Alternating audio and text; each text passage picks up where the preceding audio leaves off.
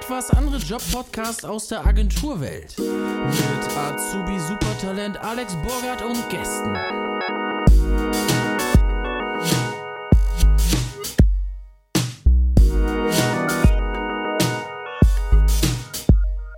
Hallo und herzlich willkommen zurück auf unserem Deep Blue Podcast.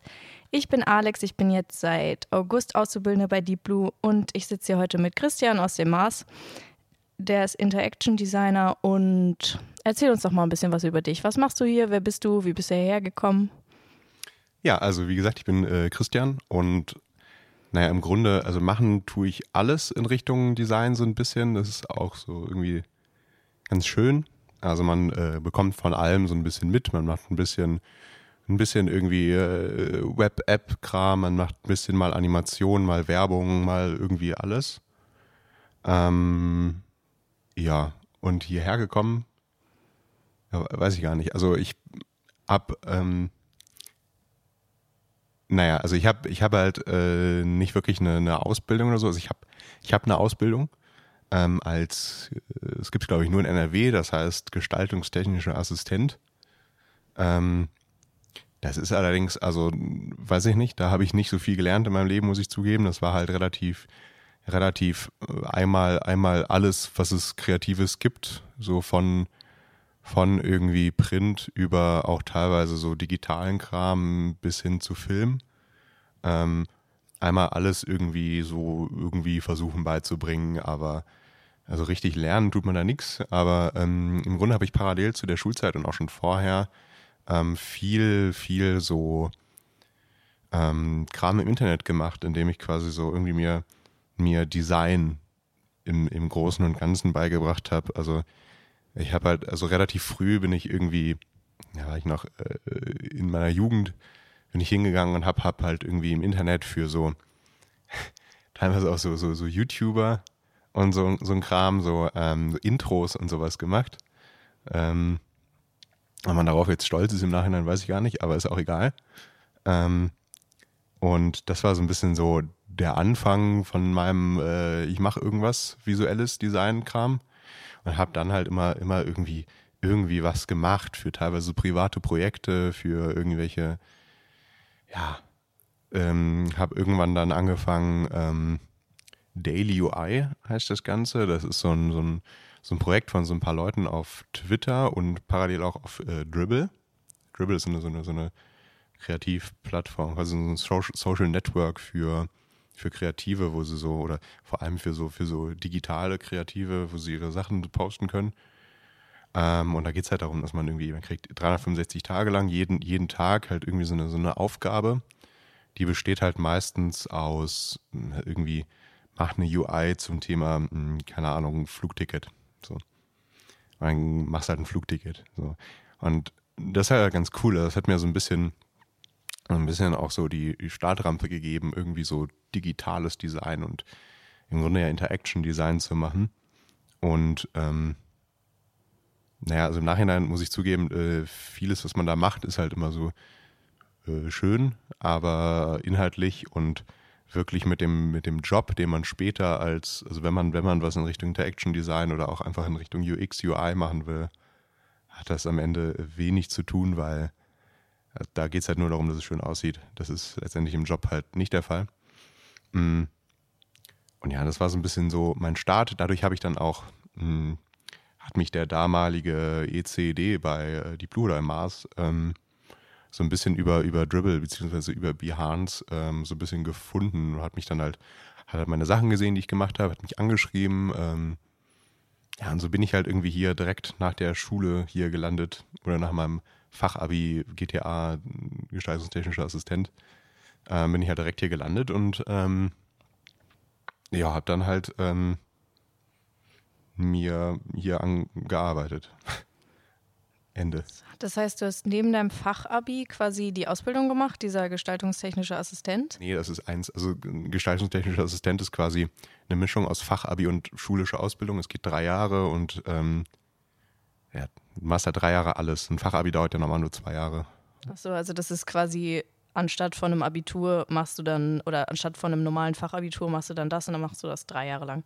Ja, genau. Und hast du nebenbei dieses Projekt gemacht mit den 365 Tagen? Das habe ich halt immer so, also Fachabi ist halt immer noch Schule, hat man halt super viel Zeit.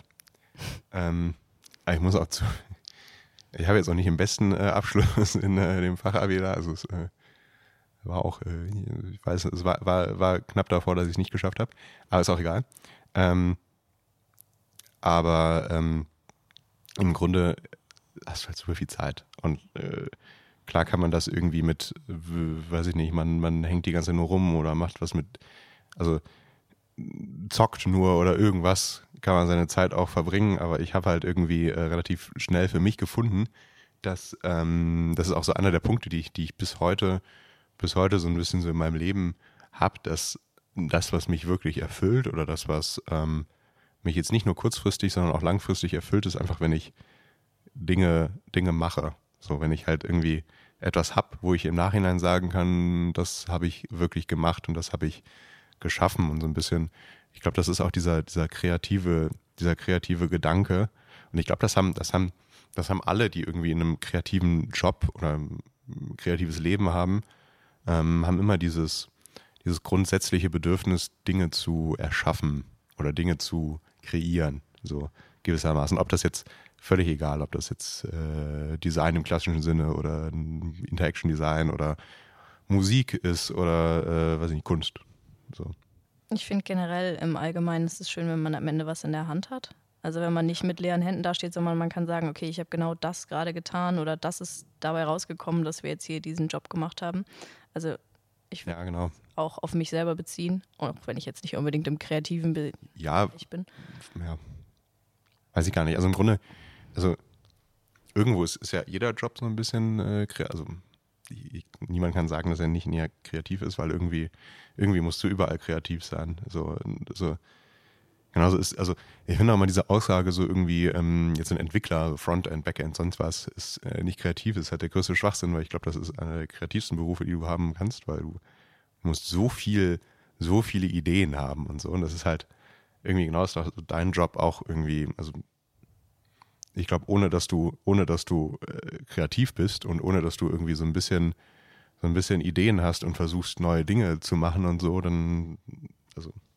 Ja, man versucht ja auch immer so ein paar Ideen mit reinzugeben, wenn es jetzt darum geht, dass man irgendwas Neues erstellen muss, eine neue Kampagne und dann ja. gibt man ja meistens schon Ideen mit oder überlegt zumindest auf den Ideen, die die Kunden gegeben haben und ohne die Ideen ist manchmal ja auch ein bisschen also ja, dann müsstet ihr halt komplett alles machen von vorne bis hinten und nicht mal so ein kleines Absprungbrett oder so. Ja, genau, genauso ist doch auch der, der, der, der irgendwie Ansprechpartner beim Kunden ist ja genauso ein Kreativer.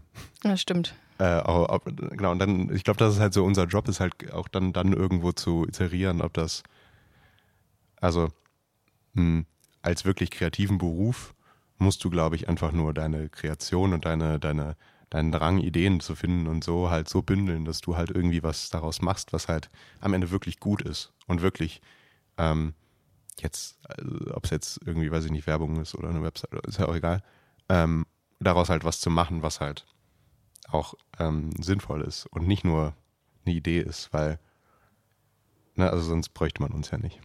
Ist das manchmal schwierig? Also, dass man aus einer Idee, die einem jemand gibt, entweder ein Projektmanager oder irgendjemand anders, daraus dann was zu machen, was im Endeffekt wirklich einen Mehrwert hat? Liegt natürlich an der Idee. Kann auch eine gute Idee sein, kann auch eine schlechte Idee sein.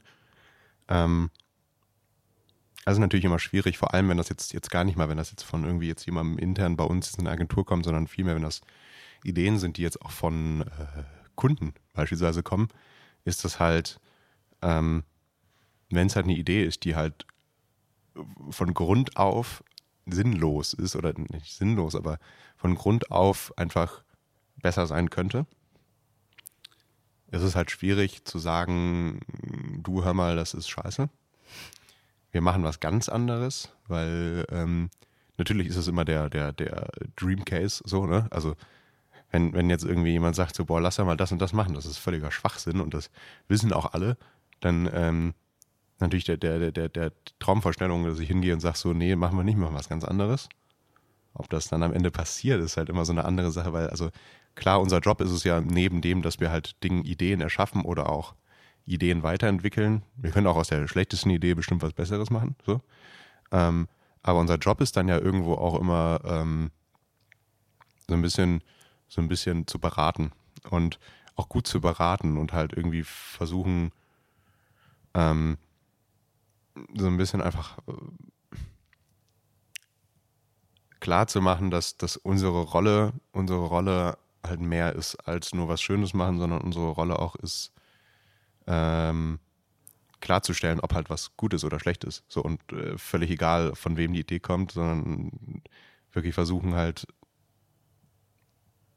ja, weiß ich, weiß ich auch nicht. Also ja, man muss ja versuchen, dem Kunden oder auch der generell der Projektleitung irgendwie zu vermitteln, wenn eine Idee kacke ist, dass man sie eben ändern muss. Und aber ich glaube, der Weg ist da halt auch immer, dass man auch, auch schlechte Ideen oder also im Grunde ist ja, also eine Idee wird ja nie sein, äh, weiß ich nicht, werft alles Geld aus dem Fenster, äh, bringt, das, bringt, die, bringt, bringt das Unternehmen in, in, in Bankrott.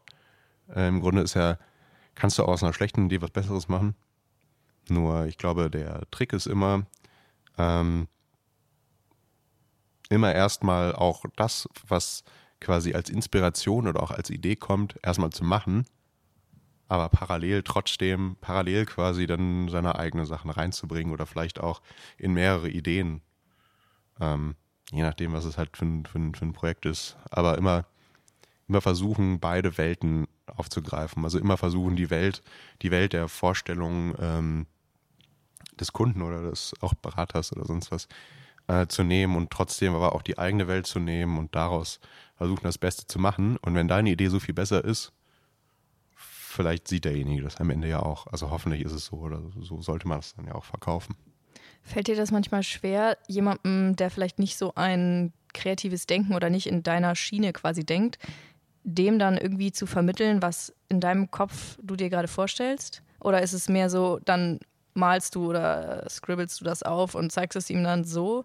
Weil ich stelle mir es manchmal ganz schön schwierig vor, so eigene Ideen tatsächlich zu visualisieren und sie dann jemandem so zu verkaufen, dass er genau das versteht, was man gerade in seinem Kopf gedacht hat. Ich kann ganz schlecht zeichnen übrigens. Ähm, ähm, aber ja, natürlich ist es schwierig. Aber ich glaube, das ist auch einer der, bestimmt einer der schwersten Punkte in meinem Job, aber bestimmt auch einer der wichtigsten. Also, dass man das halt irgendwie beherrscht. Dass man halt beherrscht, seine Ideen oder seine, ähm, äh, was man halt macht, ähm, in Worte zu fassen. Oder nicht nur in Worte, auch in, in, in ja, Scribbles. Scribbles ist halt so eine Sache, also ich glaube, das ist halt auch oft der Fehler bei so Projekten, bei so Projekten, die wir haben, ähm, hinzugehen und mh, mm, hinzugehen und zu sagen, ähm, wo war ich? bei Projekten, dass du, ähm, dass es manchmal schwierig ist bei Scribble, warst du aufzeichnen. Ähm, nee, ich finde, das ist einer der, der wichtigsten ähm, Punkte, die man hat, äh, Dinge zu scribbeln. Weil das Scribbeln ist, ist so eine Sache. Also, ich kann halt in zwei Minuten etwas auf einem Papier malen. So. Und wenn ich dann noch was, ein paar Worte dazu verfasse, ist scheißegal, selbst wenn ich das, selbst wenn ich das male, der, also ich kann wirklich nicht zeichnen. Das ist wirklich schrecklich, was ich mache. ähm, und selbst wenn ich das mache, dann ist das einfach so ein Mittel, was halt so wenig Zeit beansprucht, mit dem ich aber so viel besser äh, Ideen verfassen kann. Ähm, das ist auch einer der Punkte, die wir nämlich, also die oft falsch gemacht werden bei Projekten. Ähm, nehmen wir an, ich habe eine Idee, XY, und ich will die jetzt dem Kunden verkaufen, da habe ich noch eine zweite Idee und eine dritte. Ähm, jetzt könnte ich natürlich hingehen und irgendwie diese drei Ideen so, also wenn es jetzt um kleinere Sachen geht, wie jetzt ein ein Key-Visual für irgendeine Kampagne oder so, dann kann ich natürlich äh, umsetzen oder illustrieren, äh, jemand illustriert die oder so.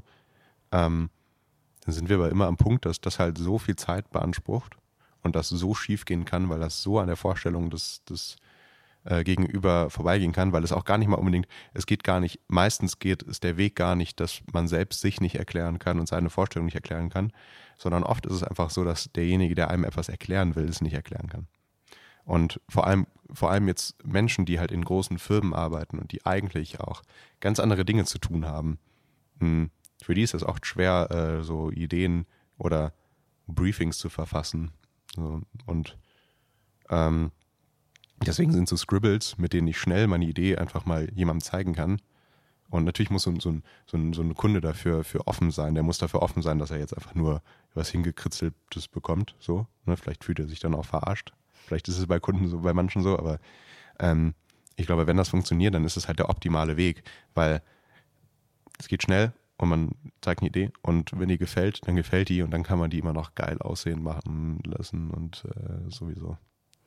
Ist das schwierig, wenn man so ein richtig schwammiges Briefing von einem Kunden bekommt, daraus dann so seine, also daraus zu lesen, dann was man jetzt selber damit anfängt, so ein bisschen? Ähm, das ist im Grunde das, was ich gerade gesagt habe, weil ähm, ja, also natürlich ist es besser, wenn jemand einem sagt, ähm, so und so soll das sein, so stellen wir uns das vor, weil dann kann man das machen und dann kann man sich noch parallel andere Ideen ausdenken. Aber ähm, das ist halt nicht immer so. Ähm, halt vor allem wegen diesem Zeitpunkt, weil jemand nicht immer Zeit hat, äh, ein ewig langes Briefing zu verfassen und sowas, weil in so einer Traumwelt leben wir halt nicht. Ähm, aber auch das ist halt, auch das ist halt einer der wichtigsten Punkte, glaube ich, bei einem Interaction Designer, neben halt diesen, weil es geht, es geht halt nicht immer nur darum, Dinge schön zu machen, sondern es geht halt wirklich darum, äh, Menschen zu verstehen und auch ähm, wenn jemand ein schwammiges Briefing verfasst, zu verstehen, was er damit meint und was er will. Und auch die Punkte, die man denkt, dass er damit wollen würde, dass man die alle abdeckt. So. Ähm, ich glaube, das ist auch, das ist auch so eine Sache, als Interaction Designer hat man halt nicht nur den Job, äh, irgendwas schön zu machen oder irgendwie ein schönes Design zu entwickeln, sondern man hat genauso eine Teilaufgabe von einem Berater, also Kundenkontakt und Kundenverständnis und genauso hat man auch eine Teilaufgabe am Ende mit einem mit einem Entwickler. So, weil wenn ich eine Website mache, dann muss ich mir genauso Sachen denken, wie werden die jetzt umgesetzt und so. Teilweise muss ich selbst Sachen irgendwie schon, irgendwie, weiß ich nicht, in HTML, CSS schon anfangen zu schreiben und so, damit das halt verständlich ist. So. Ähm, aber naja, also im Grunde, im Grunde, ja, klar, schwammiges Briefing ist schlechter als äh, tolles, schönes Briefing, aber man muss, glaube ich, mit beidem leben. Ja, man kann wahrscheinlich nicht erwarten, dass jeder einem das beste Briefing gibt. Ihr arbeitet ja in der Kreation öfter mal auch mit mehreren Kreativen zusammen. Ist das manchmal schwierig, dass wenn mehrere Leute verschiedene Ideen zu einem Thema haben, dass man das so zusammenbringt oder dass man sich untereinander so abstimmt, dass es im Endeffekt auch zueinander passt, wenn man jetzt mit einem Texter und einem ähm, Interaction Designer zum Beispiel zusammenarbeitet? Mhm. Äh, schwierig in dem Sinne, dass es ähm, mehr Aufwand ist, ja. Aber ähm, nicht schwierig im Sinne von schlecht, weil, ähm, naja, also wenn ich eine Idee habe und zwei andere Leute sagen, die ist scheiße, dann ist die wahrscheinlich scheiße. So. Und ähm, also ich weiß nicht, also klar, äh, zu viele, zu viele Köche, äh, ne, sowieso. Ähm, aber wenn du, wenn du, also, wenn du ein kompaktes Team hast, dann kommen halt Ideen zusammen und schlechte Ideen würden so auch gewissermaßen aussortiert. Also wenn da mal eine gute Idee bei ist, die halt dadurch rausfliegt, äh, ist halt so, ne, ist halt. Aber irgendwie, ähm, naja, man muss einen Mittelpunkt finden, ne? Also, wenn ich jetzt mit zehn Designern an einem Projekt arbeite, dann dauert es ewig und vielleicht kommt am Ende etwas ganz Gutes raus, aber wahrscheinlich ist das dann auch etwas, was sicher funktionieren wird, was jetzt nicht das innovativste aller Zeiten ist. Ähm, ja, das sieht man bei so, sieht man auch an so Unternehmen wie jetzt Google oder so, die halt hingehen und nicht sagen, wir sind äh, Google, wir haben äh, zigtausend Mitarbeiter, äh, wir arbeiten irgendwie jetzt, äh, keine Ahnung, wir wollen irgendwas an der Suche machen und da arbeiten jetzt, weiß ich nicht, 200 Designer dran sondern es werden halt kleinere Teams gemacht. Und dann wird in kleineren Teams Dinge ausarbeitet. Weil ja, mehrere Leute auf einem Projekt sind wichtig. Ich finde es auch ganz schwierig, wenn man mal, es gibt mal so Ausnahmen, wo man beispielsweise mal allein eine Website machen muss, wenn es jetzt eine super kleine Sache ist. Ist halt schwierig, weil du äh, bist halt allein und du arbeitest dich auch in Dinge rein. Und wenn ich jetzt anfange, eine Website zu machen und ich mache mir Gedanken und finde das alles cool und sowieso. Und dann bin ich halt irgendwann so da drin, dass ich Dinge mache, die vielleicht für einen Außenstehenden gar nicht mal so gut sind. Ähm, ich das aber irgendwann nicht mehr sehe, weil ich halt so in dem Tunnel bin. Ähm, deswegen sind also mehrere sind wichtig, zu viele sind irgendwann anstrengend. Wo wir gerade bei Zusammenarbeit sind. Du bist ja in der Agentur sehr involviert, würde ich mal sagen. Du planst Events und bist mit deinen Kollegen, glaube ich, mehr befreundet als kollegial. Ist das das, was dich auch damals so ein bisschen an Deep Blue überzeugt hat? Ähm, also ich bin ja hier hingekommen und bin halt direkt in, in Mars oder auch in jetzt mein näheres Umfeld äh, gekommen, was halt mich super aufgenommen hat und wo ich halt mich sofort nicht gefühlt habe wie an einen Ort, wo ich jeden Tag hingehe und irgendwie arbeiten muss, sondern es waren halt Menschen, mit denen man Spaß hatte, mit denen man essen gegangen ist, mit denen sonst was, mit denen man dann auch nach der Arbeit Dinge gemacht hat. Ähm, ja, das macht die Blue äh, unfassbar aus. Das ist ein bisschen suspekt bei mir, weil ich halt in, also ich war, ich war ja ähm, siebeneinhalb Monate lang Trainee. Und da hätte ich ja eigentlich, also wir haben ja bei Deep Blue diese Talents. Ähm, also wenn man, wenn man quasi äh, auszubildender äh, Trainee, äh, Werkstudent ist, dass man so gewisse Aufgaben hat, die halt so firmenweit, so Sachen wie jetzt hier das hier oder auch äh, Sachen wie der Talentsblock oder sonst was, da habe ich mich halt komplett rausgehalten. Da haben wir dich ja dann wenigstens jetzt mal eingefangen. Ja, genau. Ich habe ja, äh, ich habe halt echt quasi so gut wie nichts gemacht. Ähm, was so ein bisschen, ja. Äh, es hatte, hatte verschiedene Gründe. Auch einfach, dass ich, ich glaube, ich hatte einfach sehr viel zu tun. Wirklich viel. Ähm, aber ähm, das Thema beiseite. Aber ich weiß nicht, ich finde halt, die Blue ist anders, als wo man sich das jetzt bei einer, ich weiß nicht, wie viele Mitarbeiter sind wir, 120, 130, ähm, als man sich das bei so, so, einem großen Unternehmen vorstellen würde, kennt sich trotzdem irgendwie so gut wie jeder. Und irgendwie, ähm, wenn man hier halt hier auch, wenn man ein Jahr hier arbeitet, dann ist man halt irgendwann an dem Punkt, wo man schon wirklich so drin steckt, dass man auch Freunde findet und gar nicht mal nur äh, Arbeitskollegen. Und auch, wenn man jetzt auf irgendwelchen Feiern, das heißt unsere Weihnachtsfeier oder sonst was, ähm, dann ist das nicht so ein Grüppchenbildung, sondern irgendwie, irgendwie mh, hm, feiern dann auch alle so, als ob sie privat halt da wären. So, und irgendwie ist das halt, ähm, ich finde halt diesen Übergang bei Deep Blue von Arbeit zu Privat ist sehr schwammig. Und ähm, das ist bestimmt nicht für jeden was. Ne? Also es gibt bestimmt Leute, die Arbeit und privates Leben so ganz, ganz äh, strikt getrennt haben wollen. Aber ich finde das super bei Deep Blue, weil das halt gerade dieses, dieses, obwohl es sehr groß ist, so ein bisschen so, so diesen Familiengedanken hat. So, ne? Und das finde ich, find ich halt super. Und das genau deswegen mache ich halt auch so, so äh, interne Sachen wie jetzt ein Kicker-Turnier oder sowas mal, weil jetzt ist jetzt, es geht, es geht natürlich geht es darum, irgendwie so ein bisschen was für die Blue zu machen, aber hauptsächlich geht es halt darum, weil es einfach, weil man einfach selbst Bock drauf hat. So, wenn ich ein Kickerturnier mache oder wenn ich irgendwie einen, einen Spieleabend oder sowas organisiere, dann mache ich das halt auch einfach, weil ich da Lust drauf habe und weil ich das einfach auch privat mit meinen, mit meinen Nicht-Die-Blue-Freunden machen würde. Das war auf jeden Fall auch ein cooles Kickerturnier diesmal. War das sehr viel Aufwand, weil ihr hattet ja letztes Jahr, war es ein bisschen schwieriger, glaube ich, weil ihr die, den ganzen Kram noch von Anfang an auf organisieren musstet. Wie ist das dieses Jahr? Es war äh, beides dieses Jahr übrigens. Das erste war im April. Ach so. Ähm, da war ich noch nicht da. Ja. Ähm, aber äh, ja, also im Grunde war das zweite Jahr wie das erste.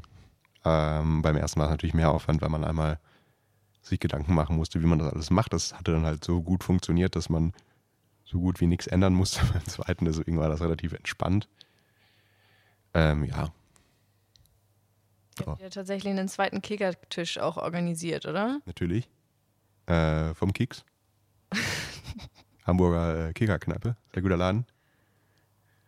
Ja, ähm, wie, wie kommt man dazu, dass man einfach mal so, ihr müsst ja beim ersten Kicker-Turnier irgendwie euch was dabei gedacht haben. Ach so, ja, na gut, also äh, jetzt, also, wir hatten ja das Kickerturnier und das ist ein Kickertisch, wir haben ja einen Kickertisch hier, das ist halt ein bisschen schwierig, ne, weil sobald man dann halt irgendwie eine gewisse Anzahl an Leuten ist, dann dauert das halt, bis man immer wieder spielt und dann wird es langweilig. Ja, das wollten wir damit halt umgehen. Aber das war jetzt auch kein großer Akt zum Kickertisch, irgendwie den kostet 50 Euro und holt man sich mit dem Auto ab. Ja, gut. Ich dachte immer, Kickern ist hier so ein Ding, aber ich wusste nicht, dass Leute so ehrgeizig sein können beim Kickern. Ich glaube, ich habe noch nie.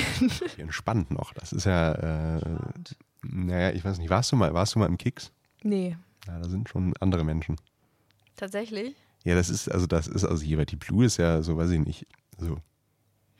Wenn ich der, der bin, der ist am ernst, ernstesten, ja, wobei Christ, Christoph Siebelten ist wahrscheinlich am ernstesten, der spielt ja auch äh, Liga. Es Aber- gibt Kickerliga. Natürlich, es gibt Bundesliga, es gibt Weltmeisterschaften und so. Oha. Aber er spielt dritte Liga, das ist, glaube ich, also dritte Hamburger Liga ist halt völlig entspannt. Aber jetzt mal so, äh, da sind halt auch Leute, die, also, du kannst halt kein Geld verdienen mit dem Kickern, außer du bist Nationalspieler. Es gibt Nationalspieler. Ja, und die gibt es auch hier in Hamburg. Tatsächlich. Ähm, das ist halt ein anderes Niveau. Die trainieren halt dann auch da. Und die hängen dann halt den ganzen Abend und trainieren Schüsse und sowieso. Und das ist halt nicht das, was hier bei Deep Blue stattfindet. Das ist hier alles noch sehr entspannt.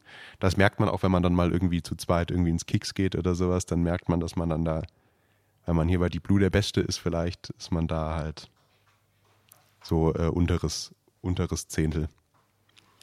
Ähm, naja, ja. Ich wusste tatsächlich nicht, dass Kickern so ein Sport ist, aber ich war beim Kickerturnier sehr überrascht davon, wie ehrgeizig man dann tatsächlich dabei sein kann. Aber es scheint dann ja gar nicht zu sein. Nee, das ist sehr entspannt hier bei Deep Blue. Ja gut, du hast noch mehr Sachen außerhalb von Deep Blue. Du machst einerseits Musik. Möchtest du da vielleicht mal ein bisschen was zu sagen? Ähm, ja, also ich glaube, das ist das Gleiche, was ich ganz am Anfang schon mal meinte. Ich glaube, dieser, dieser Anfang, dieser, dieser Drang, Sachen zu kreieren und Sachen zu, zu erschaffen, der findet sich dann halt auch in sowas wieder. Also genauso wie wenn ich mir neben meinem Job halt irgendwie äh, Plakate mache oder sowas, ähm, mache ich halt, äh, mache ich halt auch Musik. So, und das hat sich halt ähm, so ein bisschen in meiner Kindheit schon sehr schnell, dass ich halt, also ich hatte, ich hatte nie ein Instrument gespielt oder sowas. Ähm, weil ich einfach, also das hat sich nicht ergeben. Ähm, Nicht mal Blockflöte. äh, doch, ich glaube, ich habe mal, ja doch, ich glaube, ich hatte mal drei Stunden Blockflöte oder sowas. Scheint ja nicht so erfolgreich gewesen zu sein. Nee, ich habe tatsächlich, also ich habe, also vielleicht weiß ich nicht, woran es lag. Vielleicht lag es auch an meinen Eltern oder so. Ähm, ich bin nie zu Instrumenten gekommen. Aber was ich äh, sehr früh hatte, ist, dass ich äh, sehr viel Musik gehört hatte. So auch durch, ähm, ich das in meiner Kindheit halt immer mitbekommen habe. Ähm, also es, ähm, beispielsweise ähm, habe ich halt, ähm, ich habe Basketball gespielt früher. Ähm, und auch ein bisschen erfolgreich tatsächlich. Also, also naja, erfolgreich. Äh, ich habe im deutschen Pokalfinale mal gespielt. Oha. Ähm, äh, und äh, das Ding ist ja, dass man irgendwann, also man, es gibt so, als man, man nennt, man nennt sich dann auch so, es gibt so Hallenkinder. Das, sind so, das sind die Kinder beim Basketball, die sind dann, die hängen halt wirklich nur in der Halle. So, und die hängen halt wirklich nur da. Das heißt, am Wochenende auch von, von morgens um, um, um neun bis abends um zehn. So, und das jedes Wochenende, Samstag, Sonntag. So, und dann unter der Woche immer abends so. Und du hängst halt wirklich dann nur da. Du spielst Basketball den ganzen Tag, bla bla bla. Das ist auch geil. Aber ähm, was sich dadurch halt auch ergeben hat, dass halt immer Samstagabends, also einmal jeden zweiten Samstag war halt ähm, erste Herrenspiel bei uns. Es war nichts Großes, war Regionalliga oder so. Ähm, aber dann habe ich halt, irgendwie ist es halt dazu gekommen, dass ich dann da halt auch irgendwie mal immer Musik gemacht habe und so in der Hallenanlage und so. Immer mal so einfach nur so Musik abgespielt habe und so. Und dadurch bin ich halt relativ früh dazu gekommen, mich für, für Musik als solches zu interessieren und ähm, weg von diesem, weg von diesem Musik nebenbei hören und hin zu diesem Musik aktiv hören. Ich würde nicht behaupten, dass die Musik, die ich damals mir dann ausgesucht habe oder so, ähm, ich heute noch als besonders tolle und äh, ähm, äh, weiß ich nicht, ähm, das Beste vom Besten, wenn es in Richtung Musik geht, äh, äh, befinden würde, aber völlig egal. Weil dadurch habe ich halt irgendwie so einfach nur dieses Musik hören. So einfach, ich bin, ich bin halt einfach dazu gekommen, so Musik äh, aktiv zu hören, Musik mir irgendwie, ich glaube, ich glaube, ich glaube, ich war einer der ersten Spotify-Nutzer. Ach, tatsächlich. Also, also der ersten, ich, ich würde tippen, ich war unter den ersten 1000 Spotify-Nutzern. Ich habe das irgendwann so irgendwo, irgendwo auf irgendeiner, so einer, irgendeinem so Blog mal habe ich gesehen, Spotify, und dann habe ich das mir runtergeladen, da war noch alles kostenlos ganz am Anfang und dann hast du, also, und dann habe ich halt schon angefangen, so wirklich aktiv irgendwie Sachen zu hören und ähm, irgendwann habe ich dann halt mir mal so so, so, so, so, so Programme runtergeladen, mit denen man so Beats machen konnte. So Magic's Music Maker. Ähm, völliges Scheißprogramm. Ähm, aber naja, und dann habe ich halt so ein bisschen angefangen, irgendwie so ein bisschen Beats zu machen und so. Und das hat sich dann halt irgendwie weiterentwickelt. Da war ich noch sehr jung, weiß ich nicht, wann war das? War ich vielleicht 14 oder so, 13, keine Ahnung. Ähm, ja, und dann habe ich halt irgendwie, also irgendwann ist das dann halt, ist das dann halt mehr geworden. So, dann war, wurde ich halt ein bisschen älter und dann war ich halt, habe ich so Hip-Hop-Beats habe ich viel gemacht und naja, irgendwann, also in den letzten vier, vier Jahren, vielleicht in den letzten vier Jahren, so würde ich sagen, hat sich das alles immer mehr in Richtung Elektronik äh, entwickelt. Also nicht, dass ich Elektronik vorher nicht gehört habe. Ich habe, äh, ich glaube, also ich glaube, das erste Album, was ich auf meinem MP3-Player hatte, war, war irgendwie Faithless oder so. Ähm, und naja, mittlerweile mache ich halt nicht erfolgreich, aber ähm, noch nicht. Äh, Musik, vor allem Techno. Ge gewissermaßen habe ich äh, ein Label gegründet. Ich mit äh, Simon hier auch aus der Agentur zusammen und äh, Jan Stricker auch aus der Agentur ist noch dabei und so. Und wir machen halt Musik, wir legen auf. Ich kann ja hier mal so kurz äh, promoten am, äh, am 7.12. in der Beat Boutique in Hamburg. Äh, da gibt es ein Institut-Party. Ähm, aber ja, so hat sich das so ein bisschen entwickelt. Und im Grunde, im Grunde ist das auch irgendwie alles ähm, eigentlich das Gleiche wie, also was ich am Anfang halt meinte. So, man will halt Dinge erschaffen. Und egal was es ist, mh, hm, andere Leute, andere Kreative über die Blue machen halt vielleicht auch so, so Handwerkskram mal oder so. Oder du hast, äh, weiß ich nicht, mh, hm, echt auch Leute, die irgendwie äh, so Printsachen, so, äh, wir haben ja äh, Hanna hier aus dem Saturn beispielsweise, äh, die macht ähm, halt äh, ein Kollektiv, mit dem sie Kunstsachen machen. Da haben wir beispielsweise als äh, Institut, übrigens Institut, das Institut ist die Abkürzung für das Institut für Weltideen, weil wir entschaffen Weltideen. Beispielsweise haben wir auch große Produkte ähm, entwickelt, wie beispielsweise die Lebensblumen-App, kann man im Google Play Store runterladen. Ähm, Möchtest du einmal ganz kurz den Sinn vom Institut erklären? Einmal, was, was ist das genau? Das Institut für Weltideen ist, also steht ja schon im Namen, das ist halt Weltideen. Also es ist halt die Verbesserung der Welt durch, durch äh, wirklich Produkte, die halt ähm, sinnvoll und ähm, vielleicht, vielleicht unverständlich für die meisten Menschen ähm, die Welt verbessern. Und ähm, ich sage immer, ich sage immer, ähm, unsere, unsere mh, hm, ähm, bewusste, unsere bewusste Reichweite ist sehr gering, aber unsere unterbewusste Reichweite, die ist sehr hoch. Du meinst, dass du überall Sticker hinklebst und dass die alle Leute unterbewusst da? Nicht nur um die Sticker, es geht ja auch. Das ist ja jetzt egal, das darf ich jetzt hier alles nicht erzählen.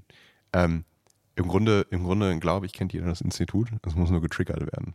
Ah, okay. Möchtest du uns einmal ganz kurz die Lebensblumen-App erklären? Naja, also jeder kennt ja Lebensblumen. Das ist halt eine Form aus 19 Kreisen, glaube ich. Ähm, und äh, wenn die beispielsweise auf einer Wasserflasche ist, dann spaltet die die Wasserkristalle und dadurch wird Energie freigesetzt und das äh, Wasser ist energiehaltiger. Wir sind natürlich im 21. Jahrhundert und äh, was macht man da? Digitales Zeitalter. Eine App. Äh, Im Grunde kannst du dein Glas Wasser auf die App draufstellen und die dann aktivieren und dann wird das äh, Wasser, werden hier die Wasserkristalle gespalten. Okay, dann werde ich mal dringend mir die App runterladen, um energiereiches Wasser zu trinken. Ist das auch, ja. Okay.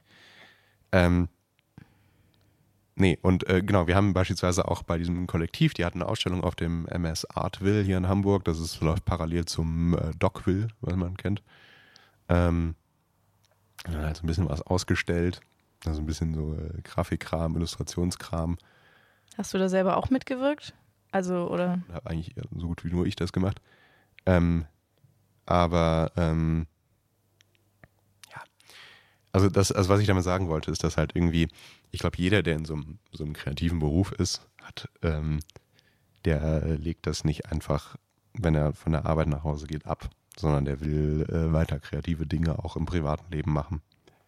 Wie sich das dann ähm, zeigt durch jetzt bei mir Musik oder bei jemand anderen, der Kunst macht, jemand anderen, der Handwerkskram macht, ist ja jedem äh, selbst überlassen. Aber ähm, ich glaube, so kann man auch relativ schnell herausfinden, jetzt als jemand, der vielleicht nicht weiß, was er machen will. Ich glaube, ich glaube, in einem kreativen Job, da ähm, man geht nicht hin und macht eine Ausbildung und hat vorher noch nie was gemacht und dann ergibt sich das von selbst. Also das passiert, glaube ich, nicht, weil das ist der falsche Weg.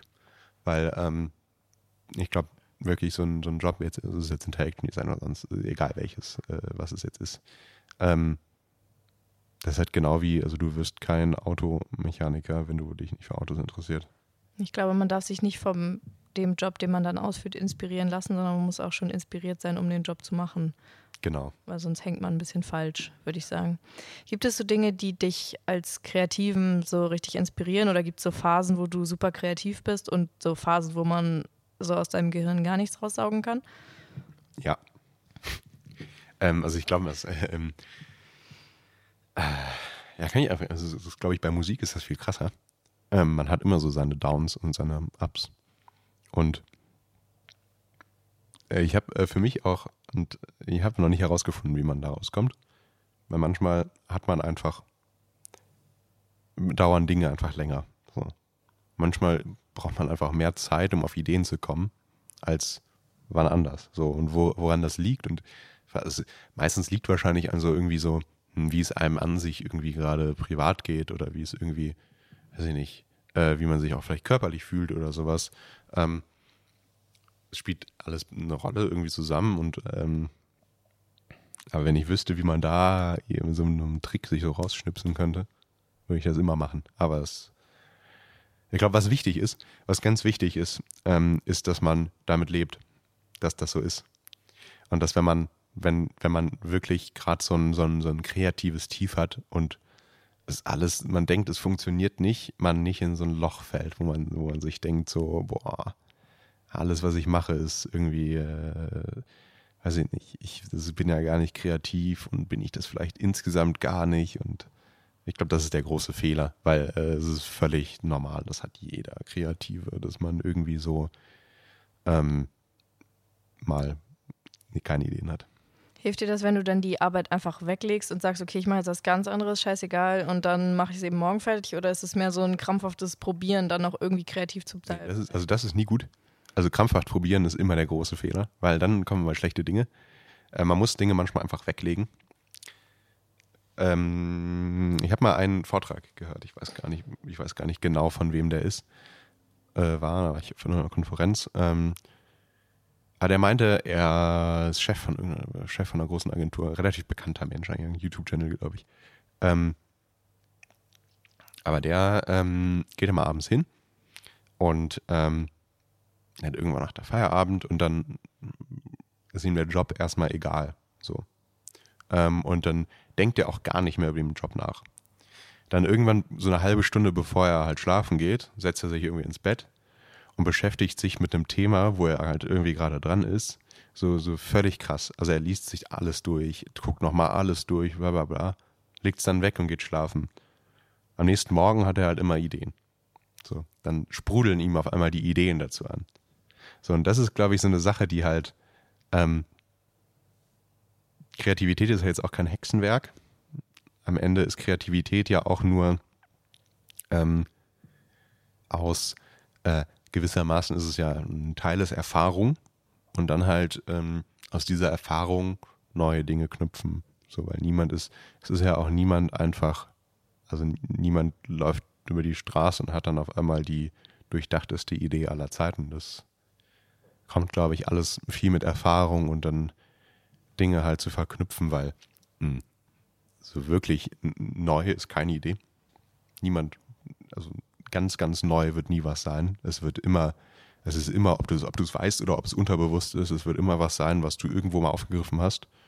Und es gab bestimmt auch schon mal alles so irgendwo, aber die Dinge halt richtig zu verknüpfen und halt neue Dinge aus bestehenden Dingen zu schaffen, das ist halt äh, das, wo es umgeht. Und am Ende ist es ja, geht es ja immer nur um unserem Kopf darum, ähm, sich selbst auszutricksen und sich selbst halt einfach nur zu bringen, Ideen zu schaffen.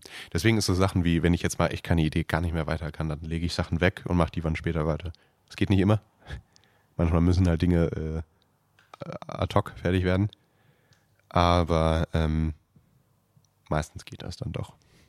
Ist es mehr Erfahrung bei dir in deinem Beruf oder ist es mehr die Kreativität oder wie ist das ausgewogen? Erfahrung kann ich nicht sagen, weil äh, so lange arbeite ich jetzt auch noch nicht. Bin über was, knapp über zweieinhalb Jahre, ja, nee, zweieinhalb Jahre bin ich so bei Deep Blue. vorher habe ich ja nicht, also habe ich ja Privatsachen gemacht, aber Erfahrung, also klar, ich beschäftige mich super viel, ich beschäftige mich bestimmt mehr mit so Design und digitalem Kram und sowas als andere. Aber Erfahrung, also andere Leute haben mehr Erfahrung als ich. So. Ähm, ich weiß es nicht. Also ich, habe jetzt auch nicht das Zaubermittel, wie man äh, toller Kreativer ist. Das kommt so ein bisschen vieles Erfahrung. Ähm, aber was, was, was ich gerade noch sagen wollte, eigentlich auch, was auch hilft, ähm, ist zu anderen Menschen gehen. Und das geht halt, finde ich auch, das ist auch so eine Sache, die bei Deep Blue und vor allem jetzt, also ich kann jetzt nur aus dem Maß sprechen, die halt super gut funktioniert. Wenn ich halt irgendwo mal nicht weiter weiß, dann kann ich zu irgendjemand anderen gehen, mit ihm über dieses Thema sprechen, völlig egal, ob er auch sonst da drin ist oder nicht. Und manchmal reicht es schon, dass derjenige irgendeine Idee hat. Irgendwas. Ich finde, manchmal reicht es schon, wenn man jemandem seine Idee erzählt, weil dann fallen einem manchmal Sachen ein, die man, die man vorher gar nicht so von außen betrachtet hat. Mhm. Und dann funktioniert es manchmal einfach. Aber ja. Ähm, ich finde, wir machen jetzt mal das Drei-Wort-Spiel. Aha, Drei Worte in drei Worten. ich, ich kenne das ja. Schon komplizierterweise erklärt. Und zwar drei Worte nenne ich dir hintereinander und du darfst dazu drei Worte sagen, die dir als erstes einfallen. Okay? Ja, haben wir auch extra keine Gedanken gemacht. Das ist ja schön. Super. Dann ähm, einmal bitte drei Worte, die dir dazu Deep Blue einfallen. Mm. Mm. Ja, äh, Familie, aber nicht so, äh, äh, nicht so, nicht so, nicht so super verschnörkelt, wie sich das jetzt anhört. Familie als, ähm, es ist mehr als nur eine Arbeit. Das waren aber keine drei Worte. Aber das ist, achso, drei, ne? Komm noch her, warte. Ähm, das ist doch schwierig. Doch schwierig. Ähm, dann einfach ähm, mh, Offenheit für neue, für so Dinge, die man einfach tun kann. So. Und dann noch ähm, mh, ja, Ki- Kickern. Kickern. Sehr schön. Dann drei Worte zu Interaction Design. No, äh, äh, Kreativität. ähm, dann mh, Vielseitigkeit. Und mh, viel durchdenken. Okay, und dann einmal drei Worte über dich. Äh, Vielseitigkeit. Viel- Vielseitigkeit. Ähm, den, äh, den, ja, ist jetzt kein Wort, aber Drang zur Kreativität. Und mh,